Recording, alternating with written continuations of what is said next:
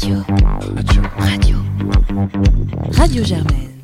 Bonjour à toutes et à tous, on se retrouve dans Popcorn, saison 14. Épisode 4 On se retrouve aujourd'hui avec Julien, vas-y, je te laisse dire bonjour. Ah bah, dis, ah bah que d'honneur ma parole, bonjour Sarah. Bonjour. Euh, et donc aujourd'hui, on va commencer en parlant d'actualité avec les Golden Globes. On va ensuite vous parler d'Avatar 2, des Banshees d'Inisherin, de Babylone et d'Imon Sita. Du Julien, t'as l'air d'avoir des choses à dire dessus.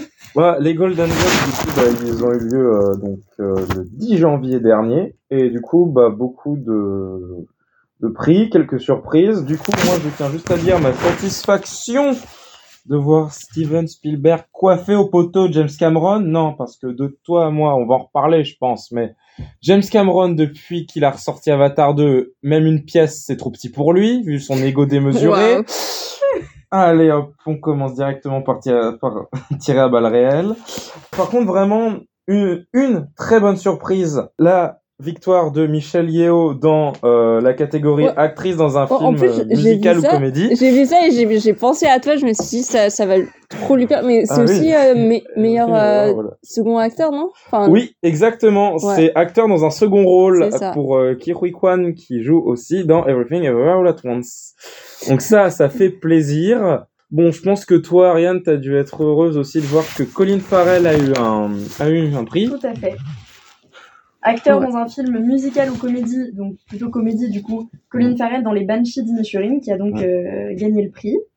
Ensuite, bah aussi, bah une très bonne surprise pour la meilleure bande originale avec euh, la bande originale de Babylone. Et franchement, bah, on en reparlera encore, mais il était pas mal. Par contre, deux grandes surprises. Déjà, qu'il y a un film Netflix qui gagne un prix, le meilleur film d'animation, avec Pinocchio de, euh, de Guillermo del Toro, et euh, un film Marvel qui a reçu un Golden Globes avec Angela. actrice, non? Ouais, c'est Angela Bassett dans un meilleur second rôle, actrice, dans un second rôle justement qui euh, gagne, qui a gagné le prix. Est-ce que vous, parce que moi ça m'a un peu fait tiquer, vu qu'on n'arrête pas de mettre en conflit les films dans les sites, sur les sites de streaming et les films au cinéma. Donc je disais non mais on met souvent en conflit et en opposition les films qui sortent au cinéma et les films qui sortent en streaming. Et à votre avis, est-ce que c'est une bonne ou une mauvaise chose juste de voir des films de streaming dans ces compétitions officielles ou est-ce que ce serait plutôt une mauvaise chose pour vous? Parce que là, j'avoue, euh, bah, je sais pas trop me situer parce que bah, pour moi, enfin, c'est surtout exemple pour Pinocchio. Enfin, pour moi, Pinocchio, il méritait le prix.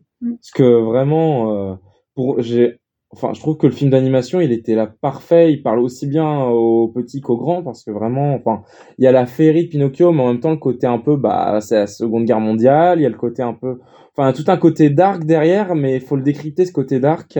Et justement, ça, il y a un, où justement, en fait, on joue entre le féerique et le monstrueux. Bah, c'est toujours ce qu'a fait Guillermo del Toro, bien entendu. Et bah, juste, bah, c'est, c'est un film Netflix et souvent, bah, on va essayer de les opposer, ces deux-là. Donc, pas trop vous ce que vous en pensez. Est-ce que, justement, est-ce que ça aurait pas dû être, justement, un autre film qui, lui, est sorti au cinéma et, justement, a été exploité en salle? Bah, en fait, moi, je suis un peu euh, mitigée sur la question, dans la mesure où moi, j'ai l'impression que ça fait... Enfin, au début, l'opposition entre euh, les films qui sortaient sur Netflix et les films qui sortaient en cinéma, elle avait lieu dans la mesure où il y avait une vraie différence, je trouve, dans la manière de produire, enfin, dans la production des films et dans le type de film qui était proposé. Mais j'ai l'impression que depuis ces dernières... Enfin, ça fait quelques années, là, déjà, que il y a de plus en plus de très bons films faits par de très bons réalisateurs qui sortent justement sur des trucs de streaming. Je pense par exemple à The Power of the Dog ou des choses comme ça. Et du coup, pour moi, déjà, l'opposition, elle a plus tellement lieu d'être. Mais je suis quand même mitigée dans la mesure où, sans vouloir faire ma, ma, ciné, ma cinéphile euh, un peu aigrie, mais pour moi, un film, ça se voit vraiment au cinéma. Et je trouve que c'est. Enfin, je suis la première à regarder des films en streaming aussi quand il faut. Mais c'est pas du tout la même expérience. Et je trouve que le fait de le voir dans une salle noire qui te plonge dedans avec un grand écran et des gens autour de toi qui réagissent, c'est. Enfin, pour moi, ça fait partie de l'expérience. Et je, je sais pas, j'ai l'impression d'être aigrie, mais pour moi, ça fait quand même partie du cinéma. Et du coup, c'est vrai que ça me peine un peu de laisser ça de côté. Mm. Après, qu'il y ait un ou deux films qui soient sélectionnés et surtout des très bons films euh, qui soient récompensés, euh, moi ça me choque pas et, et ça me va. Mais il faudrait pas qu'à l'avenir ça devienne normalisé qu'il y ait des très très bons films qui ne sortent pas en cinéma. Donc, euh, ouais, moi, je suis un peu entre les deux et je suis pas sûre, en fait, enfin, s'il y a vraiment une différence de production. Enfin, est-ce que vous, vous pensez, enfin, je suis curieuse, en fait, de, savoir si vous pensez qu'il y a une différence au niveau de la production et de la qualité des films qui sortent en streaming et des films qui sortent euh, pour euh, les, enfin pour les salles en fait, euh, parce que moi j'ai l'impression que c'est c'est un peu trop puriste en fait de se dire euh, oui tous les films qui sortent en streaming sont un peu commerciaux. Et c'est vrai que peut-être que c'est le cas, ça a été le cas au début, c'est un peu pour euh, le grand public, un peu pour tout le monde, euh, pour enfin ça a beaucoup joué sur l'attractivité, sur la commercialisation, mais euh, c'est vrai que bah, comme tu as dit Ariane, il y a quand même beaucoup de films qui, sont de très bonne qualité, qui sont sortis en streaming. Et je sais pas si euh, au niveau de la qualité aussi, ça, s'améliore en fait au, fil du temps et ça évolue. Et moi, en fait, ça me dérange pas trop de, les voir dans, dans la même catégorie, en fait, euh, au niveau des prix, par exemple. Alors, moi, en fait, c'est juste ce que je trouve avec le, le streaming. Déjà, le, pro- la première, le premier problème des sites de streaming, c'est la rémunération. Parce que la rémunération donc des actrices se fait avec la, se fait avec le box-office pour les films. Et ils touchent un certain pourcentage sur le box-office. Du coup, c'est qui tout double? Soit le film, il réussit à fond, et donc euh, les, ac- les acteurs et les actrices vont être rémunérés selon la part euh, lorsque le film cartonne. En revanche, bah, quand ça foire, bah, le salaire il sera un, peu moindre, mais bon, il restera quand même. euh, normalement, il est censé rester quand même correct. Euh, à l'inverse, sur les sites de streaming, c'est un salaire ponctuel, et peu importe si le film fait un succès ou un flop, l'acteur ou l'actrice sera payé à peu près la même somme. Et c'est là où je trouve qu'il déjà il y a un problème, c'est que bah parfois le jeu d'acteur ou d'actrice peut être médiocre, mais euh, elle sera rémunérée à fond ou il sera rémunéré à fond quand le jeu le jeu d'acteur peut être bon et euh, peut être très bon et euh, il sera il peut être assez peu rémunéré aussi sur Netflix. Par exemple, on peut prendre la véritable daube qui est Enola Holmes numéro 2 où l'actrice a touché une somme astronomique de 10 millions de dollars, quand en face à Nadia Armas dans Blonde qui a fait une bien meilleure performance, euh, bah c'est pris un cachet qui pourrait sembler un peu minable à côté de ce que à côté de la somme qu'a touché Millie Bobby Brown. Alors que pourtant le film est bien meilleur et je pense que s'il était sorti en salle de cinéma, il aurait pu faire un véritable carton vu que c'était quand même un film qui a beaucoup fait parler de lui. Du coup, et pour moi, ce film il était fait pour le cinéma d'ailleurs, et c'est là ensuite le deuxième problème de la plateforme de streaming, c'est l'expérience. Le cinéma, c'est quand même une véritable expérience. On se concentre, euh, les petits téléphones ils sont rangés, on est posé, il y a rien qui nous dérange, juste voilà, on est là, on profite du cinéma, on est dans une salle, voilà, c'est un moment de partage. Alors que le streaming, sincèrement, enfin, c'est divertissant, mais au bout d'un moment, enfin, souvent on décroche. Enfin, je, suis- je, je- alors je vais commencer à parler de ma vie privée, mais je suis le premier à faire mon repassage devant un, devant un film en streaming. Pour montrer que, bah voilà, enfin, tu fais pas ton repassage au cinéma, par exemple, mais, enfin, il y a des choses sur lesquelles on va se concentrer quand en face, euh, pour le cinéma, quand en face, pour le site de streaming, c'est presque un fond sonore, en fait, et je trouve que ça dénature l'expérience du cinéma, le streaming. Et c'est là le problème. On n'apprécie pas sa juste valeur la qualité parfois des œuvres qui sortent sur les plateformes de streaming. Bon, après, franchement, si c'est pour Enola Holmes 2, bon, ça a eu ce que ça méritait niveau attention de ma part. En vrai, moi, je pense que le streaming, c'est quand même, euh, comment dire, plus démocratique dans la manière où euh, tu peux faire ça chez toi. T'es pas obligé vraiment d'aller au ciné, t'es pas obligé de, de payer, en fait, euh, ton, ton ticket d'entrée. Et euh, je pense que c'est un peu un blocage, en fait, pour les gens parce que c'est cette idée de d'aller au cinéma, c'est genre euh, une sortie. Et j'ai l'impression que c'est une perception d'une sortie un peu genre bourgeoise. Je sais pas, enfin, je sais pas si vous ressentez ça. Bah, après, le euh, cinéma est encore considéré comme le loisir le moins cher de France. Ouais. Et de plus en plus de systèmes d'abonnement ont lieu et, enfin, c'est le même prix qu'un site de streaming Mm. parfois, hein. enfin, sur- plus pour les étudiants, là, je dirais, que pour les, euh, pour les adultes, parce que les passes adultes, généralement, ils sont quand même autour d'une trentaine d'euros. Mm. Mais après, ça dépend parce que parfois, bah, ça peut être rentabilisé, notamment dans certaines salles de cinéma où là, le prix est plus cher. Enfin, je pense au Pâté Gaumont, enfin, le pass, il est, il est plus avantageux, il est plus qu'avantageux. 17 euros quand on sait que la place pour un étudiant, elle est, elle est Toi, 10 t'as la euros. T'as le pass euh, Pâté Gaumont? Oui, voilà. Putain, je suis ton ennemi. J'ai eu GC Mais en vrai, c'est le même prix. C'est pareil, c'est 17 Ouais, euros. ouais, mais 26 UGC, il est rentabilisé moins, avec moins de temps, je trouve. Parce que Euh. UGC, vu que la place étudiante, elle est à 5 euros, faut que tu ailles voir au moins 20 films, enfin 4 films, je veux dire, quatre films pour atteindre les 20 balles et donc Ouais. commencer à rentabiliser. Mais j'ai un argument, j'ai un contre-argument. Est-ce que euh, vous, votre carte Pathé Gaumont, elle marche dans tous les cinémas indépendants parisiens, genre Oui. AVC, etc. Ouais, elle fonctionne au Christine et à la Filmothèque. ok, ok, j'ai. Non, elle pas à la Filmothèque, elle fonctionne au Christine et dans deux trois autres cinémas. Elle fonctionne quand même. Bon, prenez juste une minute quand même, c'est très bien. D'ailleurs, on voulait parler d'un d'un film euh, spécialement qui était, euh, qui du coup a été récompensé aux Golden Globes. Ouais. Ou non, d'ailleurs, il a pas été récompensé. Non, Ouais, c'est ça, c'est ouais, la grande, la grande joie de ne pas voir ce film récompensé. Mhm. Bon, excellente transition parce que c'est le premier film dont nous allons euh, parler. Ah oui. Merci Oui, oui. beaucoup, Ariane. merci. Vous l'avez pas vu, hein, cette transition? Ouf. Ah ouais, Sim.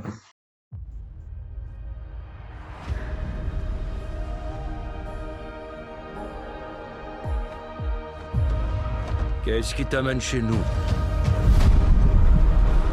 Je veux mettre ma famille en sécurité.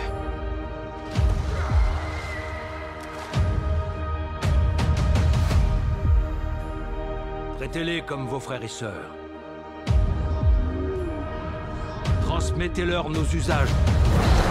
Suis-nous, garçons de la forêt Si vous voulez vivre ici, Il vous faut une monture. on y va.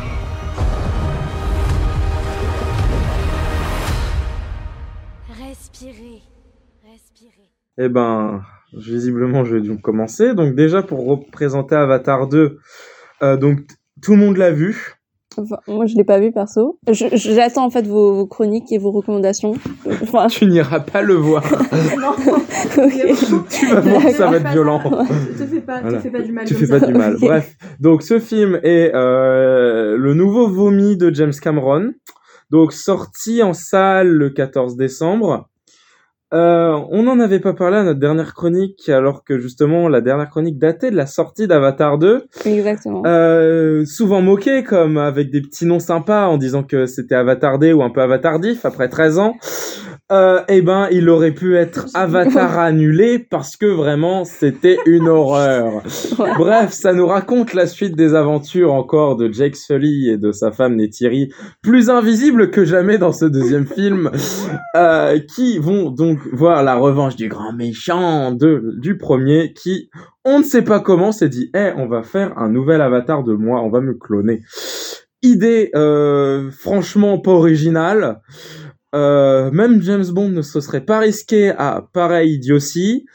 Et donc, on voit la suite pendant trois heures et demie où on va devoir voir Jake Sully continuer ses aventures aux confins de Pandora et cette fois-ci non pas au milieu de la forêt, mais des océans. Bon, comment dire, ce film était horrible. C'était horrible. Franchement, c'était horrible. Vraiment, au bout d'un quart d'heure, on devine le scénario, on, on connaît la fin au bout du premier quart d'heure, et les trois heures, c'est juste pour combler et nous, et nous montrer que oui, ils ont mis l'argent sur les effets spéciaux. Par contre, dans le scénario, aucun scénario, euh, enfin, j'ai l'impression qu'ils les ont, même Luc Besson a plus payé ses scénaristes sur Arthur Malédiction. Alors que pourtant, c'était peut-être le pire film qui soit de 2022. Mais vraiment, Avatar 2, mais non, non. Même les, dialogues sont d'une idiotie et enfin, c'est tellement cliché.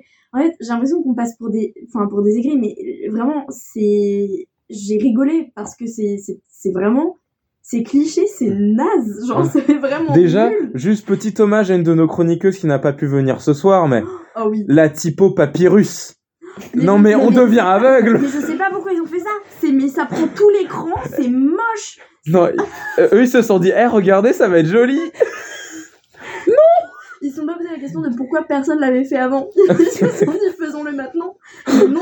mais ne le faites plus jamais. En plus, sincèrement, la 3D ne sert pas à grand chose. Enfin, mais c'est en profondeur. Moi, je l'ai vu en 2D, perso. Ah, Moi, je l'ai vu en 3D. Bon, par contre, seul truc cool. Pour une fois, je suis allé le voir dans l'une des salles les plus chères de Paris. Donc, c'est le nouveau Pâté Parnasse Premium avec les fauteuils inclinables. Carrément. Bah, c'est cool parce qu'au moins, vu les 3 heures, bah, j'avoue, j'ai hésité à piquer un roupillon, quoi. Ah, pour le coup, non, moi je vais pas te rejoindre sur ce coup-là. J'ai détesté le film sur tellement d'aspects et je Mm. trouve que le fait de dire et de devoir défendre un film en disant ouais, mais il y a des belles images, ça veut dire que le film il est nul. Oui. Donc voilà, ne croyez pas à ces gens qui vous disent non, mais il faut quand même aller le voir parce que euh, les images sont belles. Non, enfin d'accord, les images sont ok, mais si ça te touche pas et si Alors, le scénario hmm. est nul, que les personnages sont nuls, voilà. Ouais, non, mais Par contre, les 3h30, je Ouais. trouve, sont passées vite pour moi. après, je trouve que oui, enfin, déjà, parlons du scénario. C'est le 1, bouffé, recraché, vomi. Oui. Même chose. Pareil. Message encore moins subtil que le premier. Et enfin, juste les images. Bon, vous me dites c'est joli, mais vous parlez à un gamer qui a joué à des jeux AAA. Enfin, désolé, mais les graphismes De Jedi Fallen Order, ça vaut les graphismes d'Avatar. Même des fois, j'ai quand même repéré des scènes où les graphismes, on aurait dit les graphismes dans les jeux vidéo quand c'est pas chargé. Genre quand tu t'attardes en regardant un peu les plantes, parfois tu voyais des polygones sur les feuilles parce que les graphismes ils étaient pas finis sur sa feuille de fougère. je t'assure, C'est chaud. je t'assure, j'ai vu des trucs, on aurait dit les graphismes de jeux vidéo quand ma connexion est merde. C'est c'est la même chose sur certaines sur certaines feuilles, certaines images, vraiment. Et puis surtout, euh, graphisme euh, fini ou pas fini, c'est tout le temps les mêmes. En fait, c'est Oui. bon, on a compris que c'était dans l'eau. Oui. Ils, ils kiffent faire des scènes de nage super longues avec une musique pas du tout adaptée en fond. Et le truc, c'est que ça fait quatre fois qu'on voit cette scène. On n'en peut plus à la fin. On voilà. a compris qu'il nageait. Laissez-nous tranquilles. Oui, voilà. Enfin, si on veut regarder une scène avec une musique qui n'a aucun sens, autant regarder Top Chef où il coupe des carottes sur le, le thème de Pierre des Caraïbes. Au moins, ça, c'est épique. Mais comment tu trouves ces comparaisons Genre, ça te vient vraiment sur le, le bout du doigt à chaque fois. C'est Ah là là, euh, les blagues sont bien rodées. Les blagues sont bien rodées. Ah, puis non, mais surtout, en vrai, je suis désolée, mais moi, il y a un truc qui m'a saoulée. C'est juste, c'est tellement Antiféministe. patriarcal. Oui. Oui. Mais en fait, enfin, genre, à la limite, Les femmes ne servent à rien dans ce film, voyons. à part, à part se faire la guerre entre elles, elles sont irrationnelles. Et euh, hystérique. hystériques, c'est vrai qu'elles sont hystériques. Putain, mais- Voilà. Et la seule où on peut se dire qu'elle sert à quelque chose, non, c'est une sorcière, on, on dirait presque. Ouais. Elle a des pouvoirs sur- surnaturels et tout le monde la craint. Non, mais. Non, mais surtout, enfin, même la sexualisation, le truc de, euh, les enfin, les- en fait, il faut tout le temps qu'il y ait des relations amoureuses, tu vois. Il y a pas un garçon qui peut rencontrer une fille sans Sans- que, euh, il se kiffe forcément. Enfin, c'est chiant, genre. Non, mais surtout, moi, ce qui m'a fumé, c'est qu'à un moment, le personnage a quand même, euh, vraiment, à la toute fin, c'est la famille, notre forteresse. Pour réussir, il faut que je sois un bon père de famille. Mais oui, un père de famille doit protéger, c'est sa raison de vivre. Et ça, il nous le répète pendant tout le film. Envie- J'avais envie de casser l'écran. Non.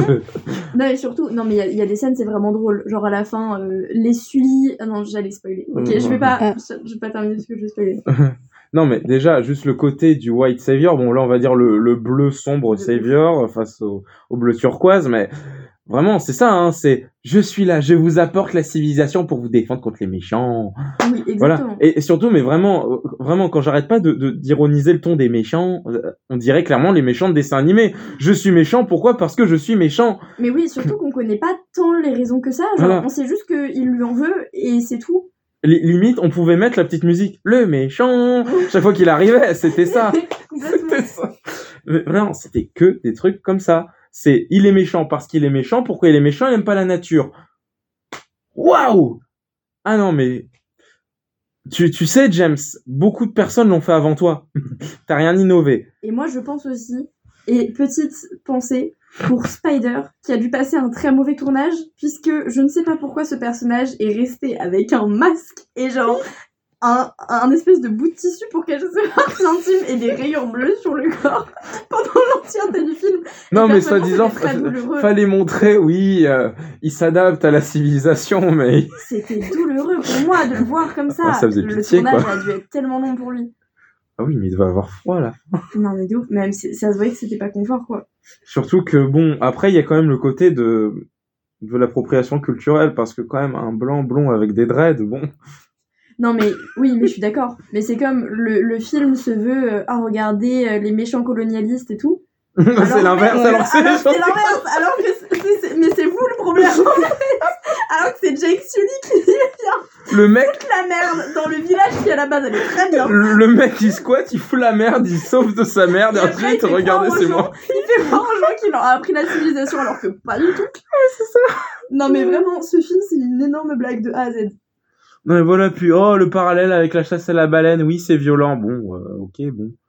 Enfin mettez Terrifier 2, les gens vous allez être enfin traumatisés avec de la tripe, merde. Et puis moi j'en avais marre aussi de ces scènes de bataille ou de bagarre où euh, tu penses que le personnage va mourir et il y a toujours, Toujours un truc qui va l'aider. un personnage qui est derrière le méchant et qui le tue avant qu'il tue le gentil. Et ça, c'est ça, ça va sur tous les personnages. Hein. Ça peut aller des avatars, euh, des persos, euh, les persos secondaires. Il y a même des Tulkun qui vont s'y mettre. Enfin, vraiment, Non, les. Tulkun, c'est genre les sortes de Les baleines, baleines, euh, ouais. dedans. Il y a même des baleines qui vont venir défendre les personnes. Enfin, juste, à chaque fois, il y en a un qui arrive Voilà. derrière et je suis en mode, mais vous ne pouvez pas faire, enfin, vous Voilà. pouvez pas faire ça à l'infini. À la limite, Ouais, ça marche pour une scène et encore, c'est un peu cliché, mais pas pour quatre scènes, voilà. Puis bon, j'avoue qu'il y a- il y a un principe juste, je trouve un peu dérangeant, c'est le fait de lier, de nouer un lien avec un Tulkun, parce qu'il faut quand même pénétrer dans l'animal pour pouvoir lier un lien.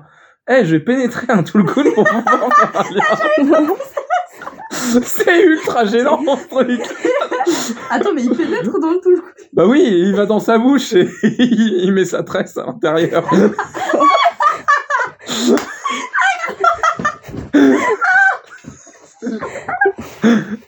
C'est ultra gênant. C'est ultra biaisé, ultra gênant. Comment le gars de jeu il a pensé à ça quand il a, quand il a écrit le concept. Oh putain. Voilà, encore les, encore les oiseaux, bon, ils ont une sorte de crête, ok, mais là, D'accord, c'est un peu louche. Et en plus, ils arrêtent pas de dire qu'après le Tulkun, c'est leur âme sœur. Non mais surtout, le dialogue avec les Tulkun. Et toi, comment va ton petit? Oui, Surtout qu'en plus, bah, ils nous mettent de la typo, pa- de la typo papyrus pour nous faire comprendre que dit le Tulkun. Ah, si, la aucune. Mais on parle pas Nevi non plus. la typo papyrus me suit durant l'entièreté du film et c'est un fléau.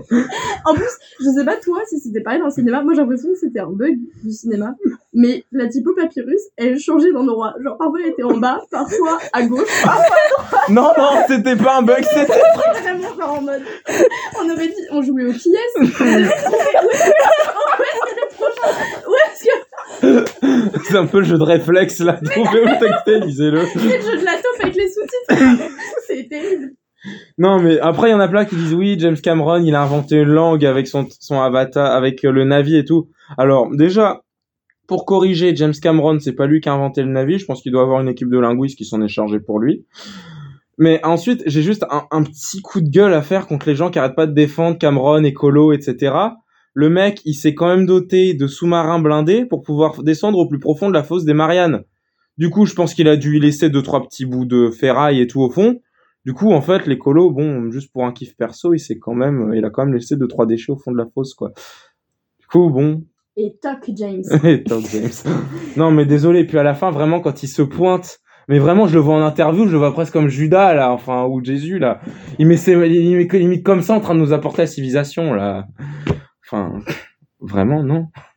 Comme le grand penseur du futur pour ses, son Ah film. oui. Mais vraiment, désagréable à mourir en interview, là. Ah oui, de ouf. On a envie de le frapper tout le long. Ouais. Mais Je euh, pense qu'on a assez euh, démonté Avatar, ça m'a fait vraiment du bien. ouais. Moi aussi. Ouais. Ah, fallait Voilà. que ça sorte. Fallait que ça sorte.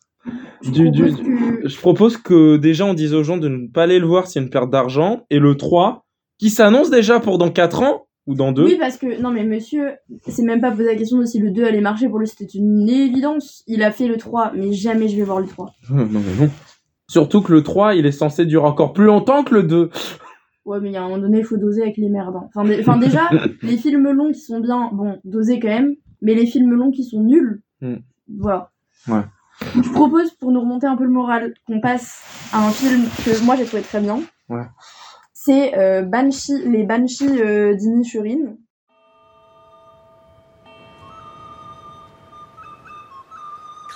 Sonny Larry. Didn't you and he used to be the best of friends? We're still the best of friends. No, you're not. Who says we're not? Sit somewhere else.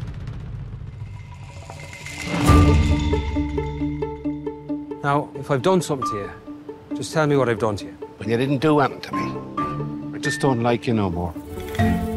You liked me yesterday. Why does he not want to be friends with you no more? What is he, 12? What the hell's going on with you, me feckin' brother? He's dull, Siobhan. But he's always been done.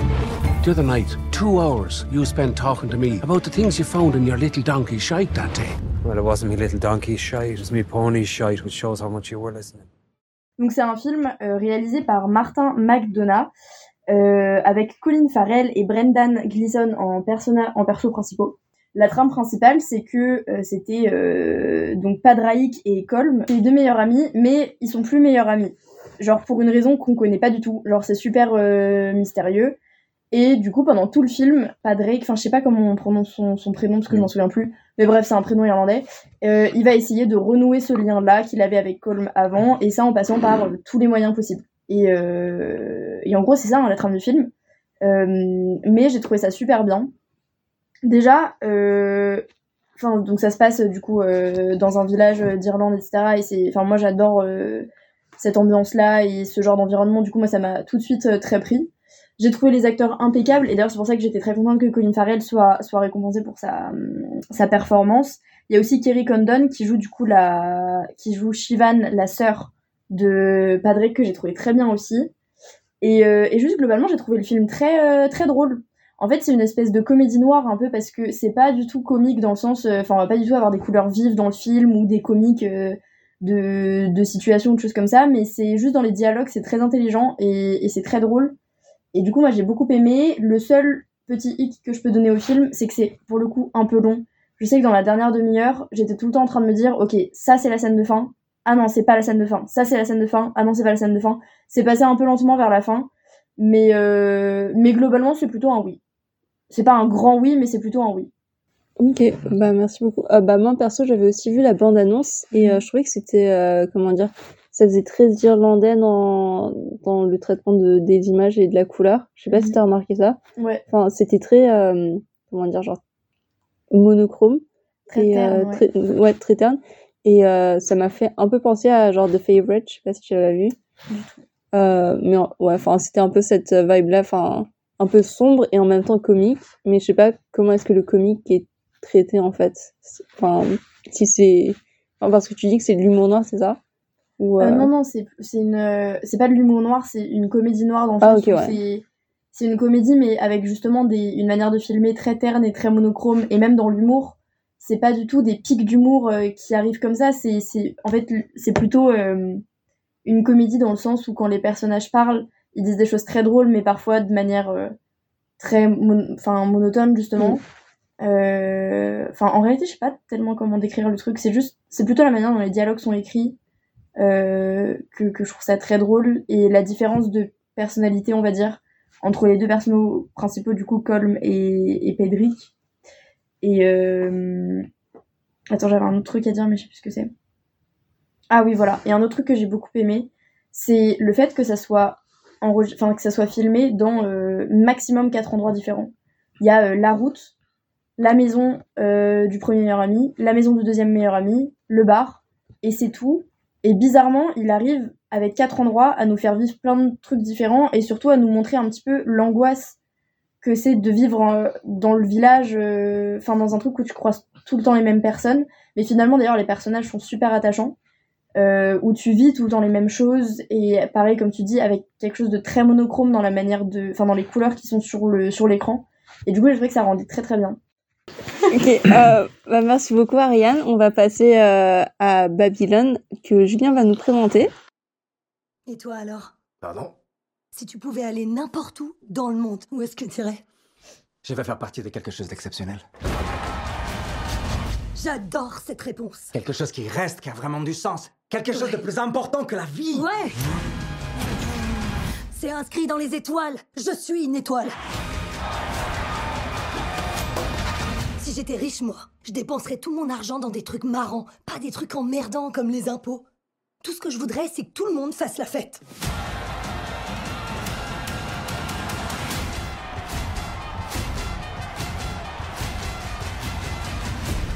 Quand je suis arrivé à Los Angeles, il y avait marqué sur toutes les portes interdit aux acteurs et aux chiens. J'ai changé la donne. Êtes-vous prêt pour quelque chose de nouveau? Waouh Donc euh, Babylone, donc euh, cette fois-ci va être un peu plus cool que euh, ma critique sur euh, Avatar 2. Euh, du coup, c'est la nouvelle, le nouveau film de Damien Chazelle, donc connu notamment bah, pour Whiplash et La La Land. Donc ce film, il est assez surprenant, faut le dire, parce que le début n'annonce pas du tout le ton de la suite. Parce que le début, pour résumer les faits marquants, un homme se fait chier dessus par un éléphant, suivi d'une golden shower, pour finir sur une orgie. Et on se dit, c'est quoi cette, ce truc? Et en fait, on, en fait, le film montre vraiment euh, les mœurs d'Hollywood et comment Hollywood va évoluer euh, de ses débuts, donc dans les années 20 avec le cinéma muet, jusqu'à l'apparition du cinéma parlant et de toute l'industrie cinématographique qui va vraiment prendre son essor dans les années 50. Euh, donc on suit, euh, on suit le personnage de Manny Torres, donc qui est de base l'homme à tout faire dans une euh, dans la maison d'un riche propriétaire hollywoodien, qui va faire la rencontre de Nelly Laroy, jouée par Margot Robbie. Euh, ils vont tous deux croiser la route de Jack Conrad, joué par Brad Pitt, qui est un acteur euh, en plein essor et qui est le grand acteur à la mode.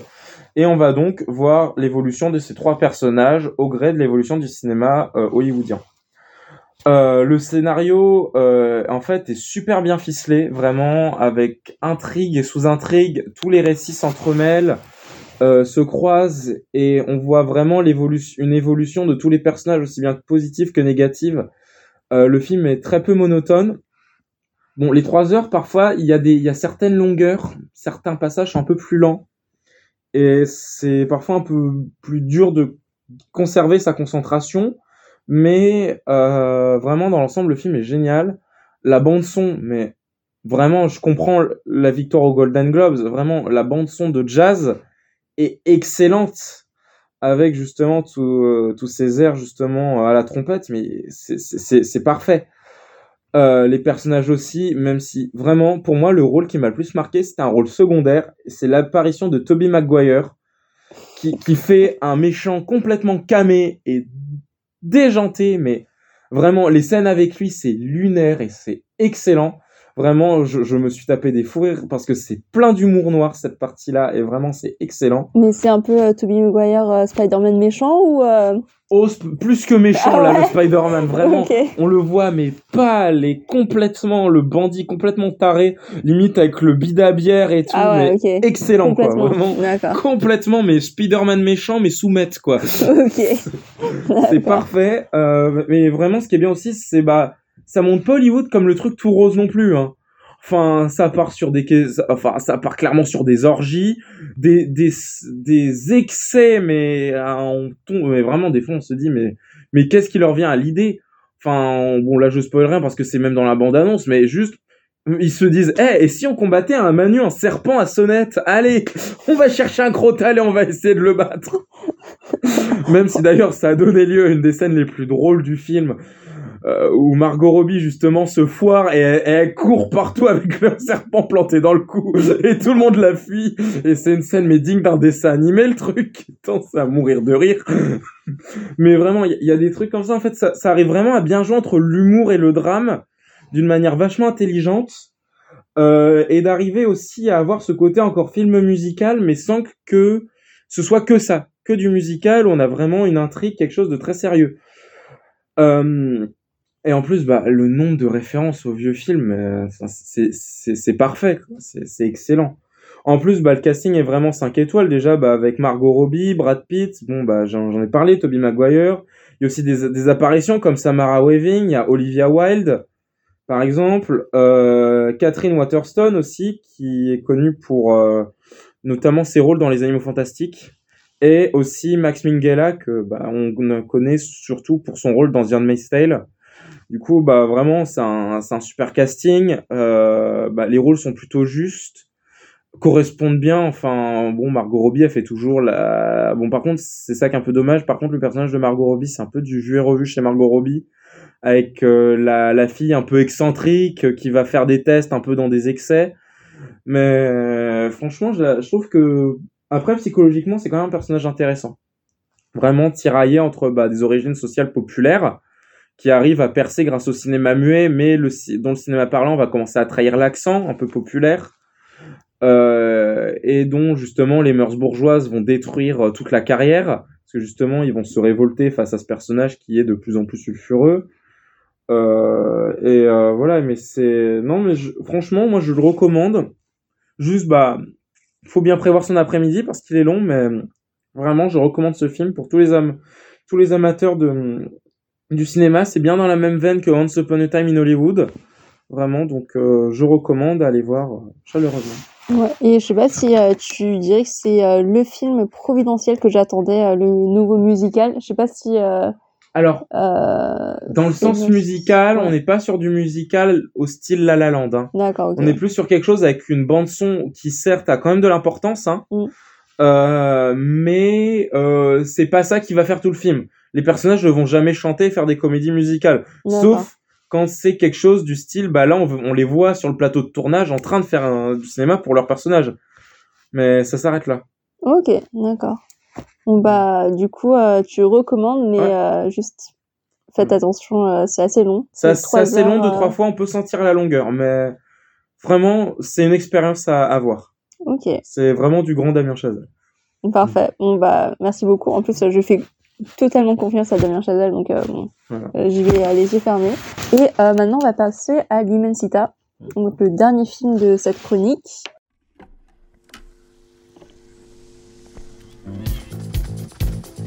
Strano.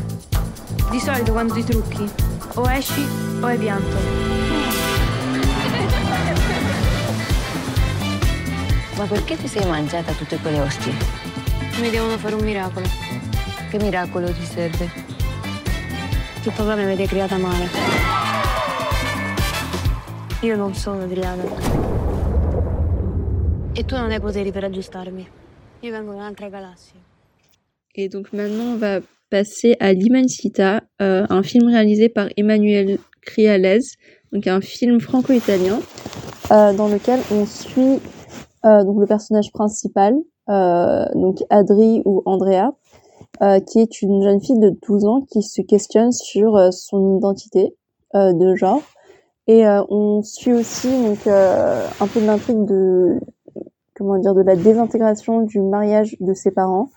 Donc on, on voit Penelope Cruz qui, qui est magnifique déjà et qui incarne donc une femme qui est emprisonnée un peu dans un mariage. Enfin, je sais pas comment le décrire. Ouais, bah, chance d'amour presque. hein. C'est ça exactement. En fait, j'ai l'impression qu'elle joue en fait un enfant devant ses propres enfants parce que euh, elle veut un peu s'échapper de de ce mariage très douloureux pour elle.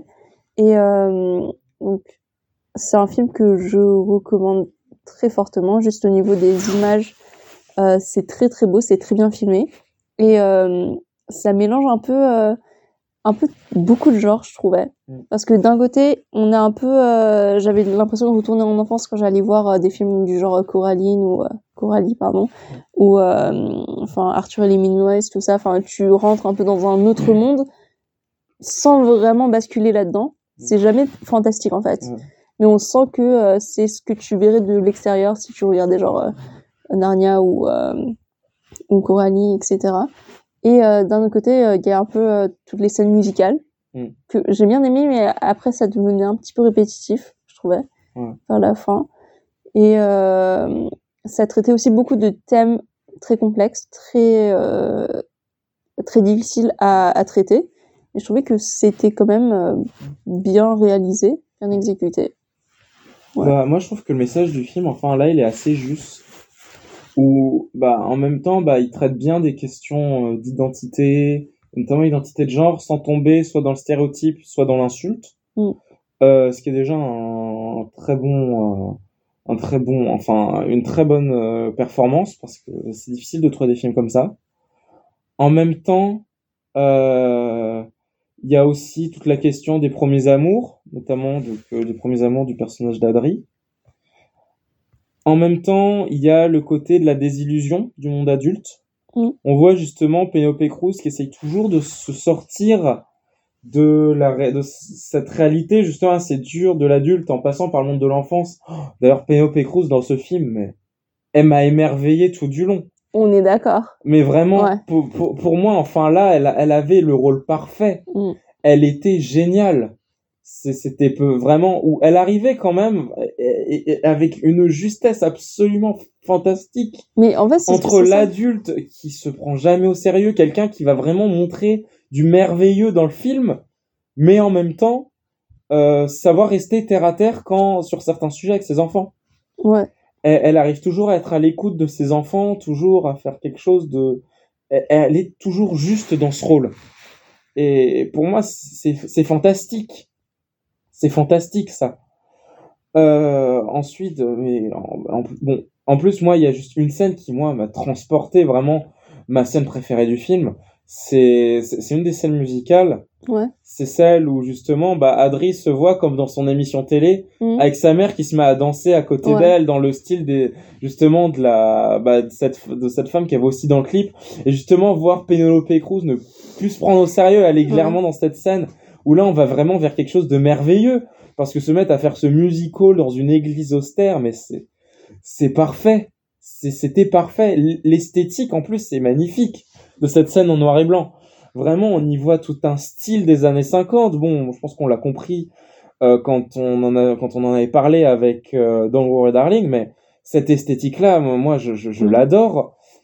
Parce qu'en plus, bah, justement, c'est vu qu'ils m'ont un peu dégoûté des années 80 à en faire en en voilà, là, les années 50, c'est encore peu touché, du coup, bah, ça fait du bien d'avoir une esthétique euh, qui change un peu. Euh, moi après bon je suis un grand fan du cinéma de Pasolini et parfois sur certaines Ouais, scènes dans la euh, nature j'étais sûre que t'allais en parler, voilà, genre, avec les je- enfants ça m'a trop fait certains dialogues ouais. justement certains dialogues qui sont quand même lourds de sens mais qui Mm. restent assez simples je retrouve du Pasolini justement dedans bon après j'ai peur d'avoir fait un peu le raccourci en me disant c'est un film italien je vais penser à Pasolini j'ai un peu peur d'avoir fait ce raccourci là mais vraiment ça valait le coup là. Vraiment il était bien. Mm. j'ai enfin je trouve que sur certaines scènes vraiment là ça m'y faisait penser. Et vraiment les plans où vraiment on s'arrête pour contempler justement bah l'innocence de l'enfance contempler les scènes familiales de tous les jours. Bah Pasolini le fait bien aussi. Comme Mm. il l'a fait par enfin moi j'ai un exemple en tête c'est l'exemple de Médée où on voit par exemple certaines scènes où on voit les enfants jouer on voit le- les des scènes du quotidien de la justement familiale une fois que Médée devient mère de Jason bah elle fait exactement toutes ces scènes là du quotidien et bah je les ai un peu retrouvées là dans l'Immensita et du coup bah ça c'était c'était aussi très intéressant et, et c'était pas mal vraiment euh, fort appréciable Moi, je te rejoins aussi dans, dans l'analogie, enfin, le parallèle que tu fais avec le cinéma de Pasolini. Enfin, ça m'a aussi fait penser à ça dans le traitement du sacré et du religieux. Euh, parce que, enfin, moi, j'ai toujours trouvé que c'était un peu, euh, enfin, le cinéma de Pasolini, c'est un peu sacrilégieux dans la manière que, en fait, ça déconstruit le, la religion chrétienne, catholique. Et c'est ce qui est fait, en fait, dans le film. Mais, en il fait, le on... fait d'autant plus dans le Decameron Ouais. Euh, Sauf qu'en fait, on garde un peu cette idée de quelque chose de sacré d'au-delà, Mm. qui est en fait présent dans tous ces films. Et je trouvais que c'était aussi présent dans l'Immensita, Ouais. dans cette idée de... Ouais, c'est ça. Et Ouais. puis même, franchement, moi, le personnage d'Adri, enfin, l'actrice, ça m'a épaté aussi. Ouais, enfin, Enfin, tous tous les acteurs sont bons, en fait. En général, vraiment, là, ils sont tous bons. Même euh, Felice, là, le, donc le Ah, mari de Penelope ouais. Enfin, est... C'est quelque chose, parce qu'en même temps, on se dit que c'est le parfait connard avec sa femme, Ouais. mais avec ses enfants, il arrive quand même à ne pas être vilain, enfin, à être gentil Mm. et... Enfin, il y a quand même le côté paternel, quoi, mais le Mm. pater, le, enfin, bon, le paternel, bon, du patriarcat des années 50, bon, mais c'est ça qui est bien aussi. C'est Mm. qu'on se raccroche à l'époque. Ouais. Et justement, avec un père sévère qui, quand sa fille dit que bah elle préfère être un homme, bah il lui dit que c'est des conneries. Bon, oui, c'est les années 50. C'est aussi bien parce que même s'il y a du merveilleux, il y a quand même un regard assez cru. Mm. Et justement, mais c'est bien dosé. C'est ni trop cruel, ni trop sévère. Ouais, c'est Enfin, vrai ni trop gentil. Ouais, il y a aussi Ouais. un peu des, des scènes un peu euh, tendres entre le père et ses enfants. Oui, voilà. Et euh, je trouvais que ça faisait vraiment un bon équilibre. Enfin, c'était assez voilà. subtil. Voilà, Et, par euh, exemple, là, la scène entre le père et le fils, à un Mm. moment, bah ça, voilà. C'est ça. Et euh, moi, juste aussi au niveau de, de la question de l'identité de genre, dans la manière où c'est traité, je trouve que c'était très bien fait parce que c'était subtil. C'était euh, un peu la trame, enfin le fil conducteur du film, mais en même temps, enfin, c'est pas euh, trop exagéré non plus, tu vois. Ouais, c'est ça. Donc, euh, Disons qu'en fait, on en parle, mais c'est pas comme si on nous le montrait en gros. mm, C'est comme ça. si on nous le essayait de nous le faire comprendre de manière assez subtile. Mm. Depuis le début, parce qu'on pourrait très bien penser juste que Adri, c'est juste une, une enfant mal dans sa peau. Mais en fait, c'est vraiment au fur et à mesure où là, on le comprend mieux. Déjà, tout d'abord, avec, la, avec le, le passage avec la- le docteur, Mm. Vient le sculpter. Puis ensuite, sa romance, où à la fin, vraiment, où bah, sa, petite amie lui dit clairement, bah, t'es un homme, enfin voilà. Le genre au masculin. Ouais. Du coup, voilà. C'est vraiment très intéressant sur ce point-là. Voilà, euh, donc euh, grosse recommandation de la part de Julien et moi. Et euh, juste la fin, comment ça m'a...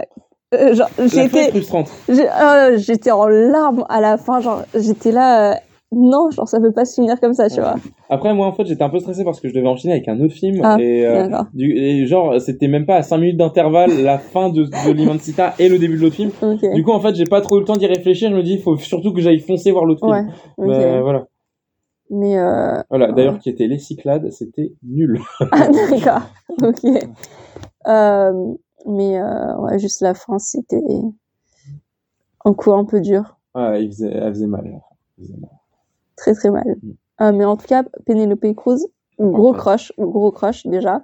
Juste le moment où euh, Adri dit euh, ah non mais euh, pourquoi t'es genre si belle, arrête d'être belle et tout. En fait, c'est ce Ouais. que je pense vraiment, genre Ouais. à chaque fois que je la vois. C'est ça, mais surtout qu'elle elle montre qu'elle arrive à faire plein de registres, comme elle sait très bien faire le merveilleux, Mm. elle sait faire du drame avec les films d'Almodovar, mais aussi faire, elle sait aussi faire des, des rôles complètement décalés. Je sais pas si tu l'avais vu dans euh, Compétition officielle. Non, je l'ai pas vu. Oh, elle est excellente dans celui-ci. je, je, je me suis poilé tout du long avec elle. Mais voilà, ça, ça montre un peu tout le truc, quoi. Vraiment la gamme de jeux qui soit possible en fait avec ça. Ouais, en plus elle est magnifique, mais en même temps, elle joue tellement bien que, enfin, j'étais convaincue que c'était une mère euh, Oui, voilà. qui était. euh, Ah oui, voilà, enfin là on la voit, elle a plus laissé parler son côté de maman. mm, c'est ça. Ouais, c'est son côté actrice. Voilà. Euh, donc euh, on finit sur euh, un une note très positive euh, sur un très bon film. Euh, donc je sais pas si on peut passer euh, au coup de cœur, coup de gueule. Je sais pas si Ouais. on en a. Bah, alors, coup de cœur, enfin, je sais pas si c'est coup de cœur, coup de gerbe, enfin, c'est assez bizarre. Mais de toute façon, je pense que vous êtes habitués avec moi à, à ce que je parle du cinéma transgressif. Bonzen Hall. Et là, disons qu'en fait, j'ai envie de parler d'une surprise que j'ai eue. C'était, euh, qui est sorti au cinéma, mais pas dans beaucoup de salles, c'est Terrifieur.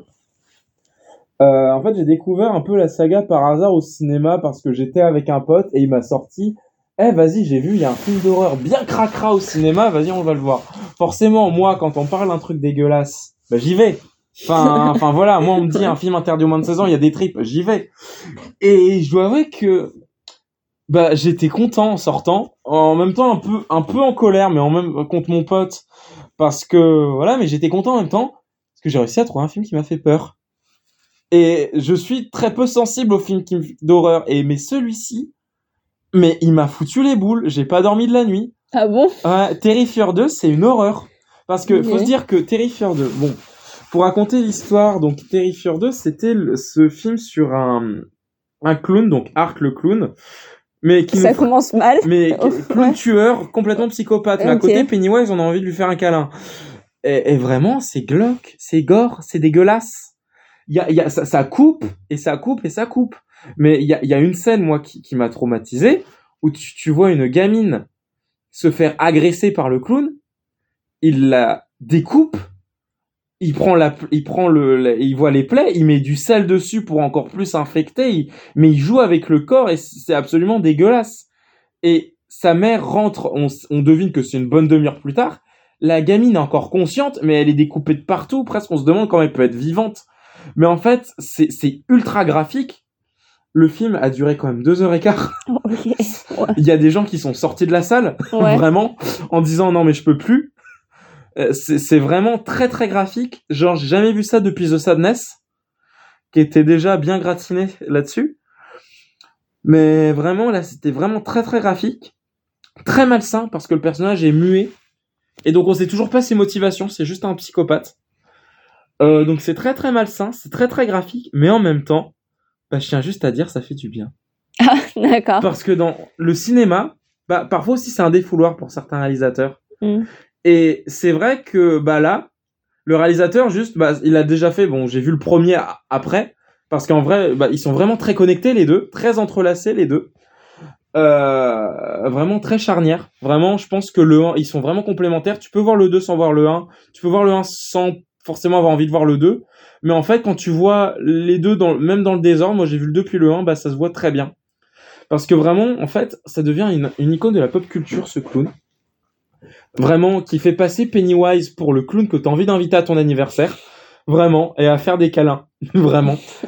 Euh, mais Art, c'est quelque chose. Et vraiment, je pense qu'il faut le voir une fois en action pour vraiment comprendre vraiment euh, à quel point vraiment certains réalisateurs peuvent se faire un kiff. D'autant que lui, de base, un- c'était un maquilleur de films d'horreur qui a décidé de voler de ses propres ailes, se dire, eh, je fais un truc bien dégueu et je me lâche sur le maquillage. Ouais. Bah là, il s'est lâché sur le maquillage et, et ça fait du bien de voir que certains, bah, ils s'éclatent là-dessus et de voir aussi ça- qu'on peut faire un truc qui peuvent choquer encore et des trucs vraiment qui peuvent défrayer. Montrer qu'on peut encore faire de la bonne déviance et que ça être accueilli. Parce que l'air de rien, il a eu de super critiques le film. Parce que même les critiques sont d'accord avec. Pour une fois, là, je suis d'accord avec les critiques. Qui, c'est elles qui disent que justement, ça fait du bien de voir ça. Et oui, ça fait du bien de se dire, ouais, on peut se lâcher au cinéma. On peut se lâcher et c'est pas si mal. C'est pas si moralement répréhensible. Bon, ça l'est quand même un peu parce que bon, enfin, bon, enfin, on n'est pas, d'accord. Mais voilà, limite, ça fait du bien d'être choqué à nouveau, de montrer qu'on arrive encore à nous choquer euh, avec le contexte actuel où on voit encore plus d'atrocités, mais de voir qu'on on a encore une valeur morale et ce film nous rappelle à notre valeur morale. Et ça fait du bien. Vraiment, euh, donc c'est un peu le coup de cœur, c'est un peu cette saga que j'ai découvert, euh, qui présume même qu'il va, on va peut-être avoir le droit à une trilogie, parce que la fin laisse un peu sur la trilogie. Mais voilà, quelque chose de, oui, de violent, qui doute, qui nous fait nous rappeler que oui, les valeurs morales, ça existe. Et justement, bah, ça fait du bien. Vraiment, en fait, je, je me dis, mais comment je peux aimer ça? Mais en même temps, je me dis, c'est un, style cinématographique qui est un peu en, en perdition. Parce Mm. qu'avant, il y avait les cannibales holocaustes, il y Ouais, avait, c'est vrai. il y avait le, le bon truc bien crado, bien couillon, bien concon, mais c'est dégueulasse. Et là, bah, Mm. on l'a plus. Surtout que ça ce petit style, tu sais, film des années 80, Ouais, Robert. Rodriguez et tout. Mm. On le retrouve, mais en version plus, plus trash. Mais en fait, je trouve ça marrant parce que c'était vraiment à la mode à une époque. Ouais. Et maintenant, en fait, c'est genre, il y a presque mais peut-être que personne, quoi. justement, peut-être que Terrifier 2, là, on va peut-être retrouver la mode. Parce que vraiment, vu les critiques, il y a peut-être moyen. Même si Mm. ça passe dans très très peu de cinéma, faut vraiment Ouais. le trouver, mais je suis dégoûté juste parce qu'au Grand Rex, ils avaient fait une projection groupée des deux. J'aurais dû. Ah ouais, ok. Mm. J'aurais dû, mais j'aurais dû apporter un sac en papier. Ah ou ouais. deux, ou trois. Plus trois. Plus trois. Mm. Bon, alors je préviens juste, je ne suis pas taré. J'aime juste les films gore. ouais, pardon. Donc maintenant, on va enchaîner sur euh, mon euh, coup de cœur, qui était la victoire de Zendaya euh, aux Golden Globes pour euh, son rôle dans Euphoria. Je sais pas si tu l'as vu.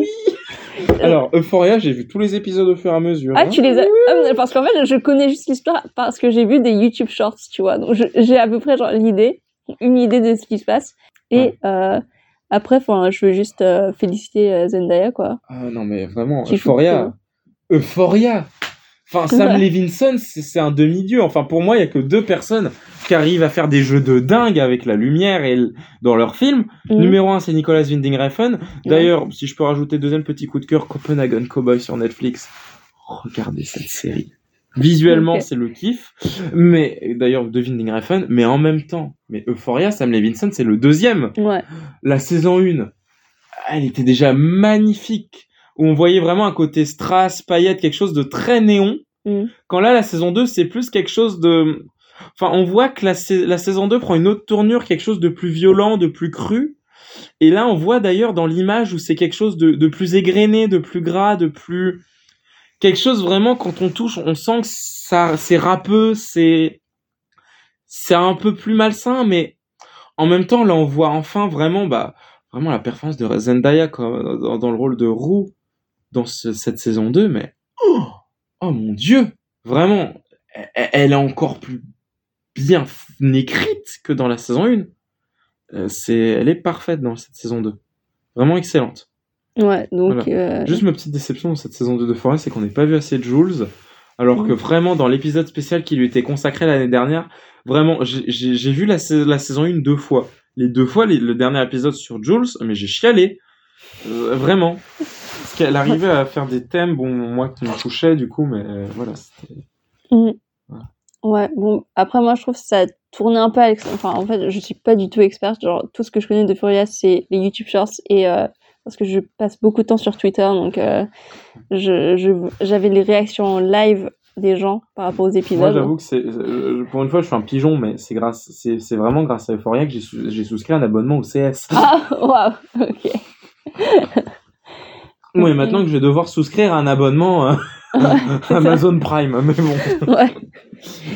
Euh, bon, bah, en tout cas, c'était. euh, je pense que la plupart de nos auditeurs auditrices euh, ont vu Euphoria. Sinon, si vous l'avez pas vu. euh, Regardez-le. Ouais. Et si vous voulez vous faire un petit traumatisme un soir, regardez Terrifier 2.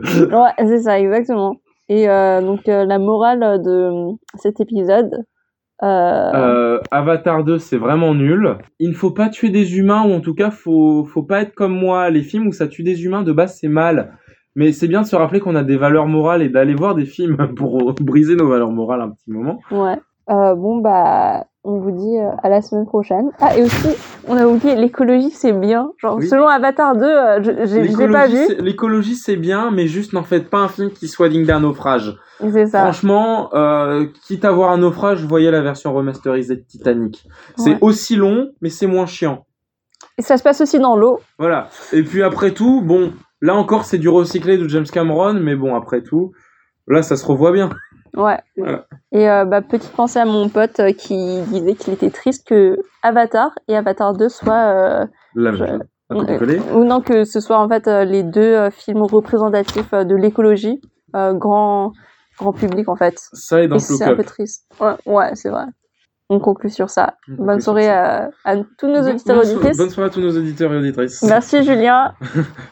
Et, euh, Et à la- Ariane. Ariane. Et euh, à la prochaine. Allez, au Au revoir. revoir.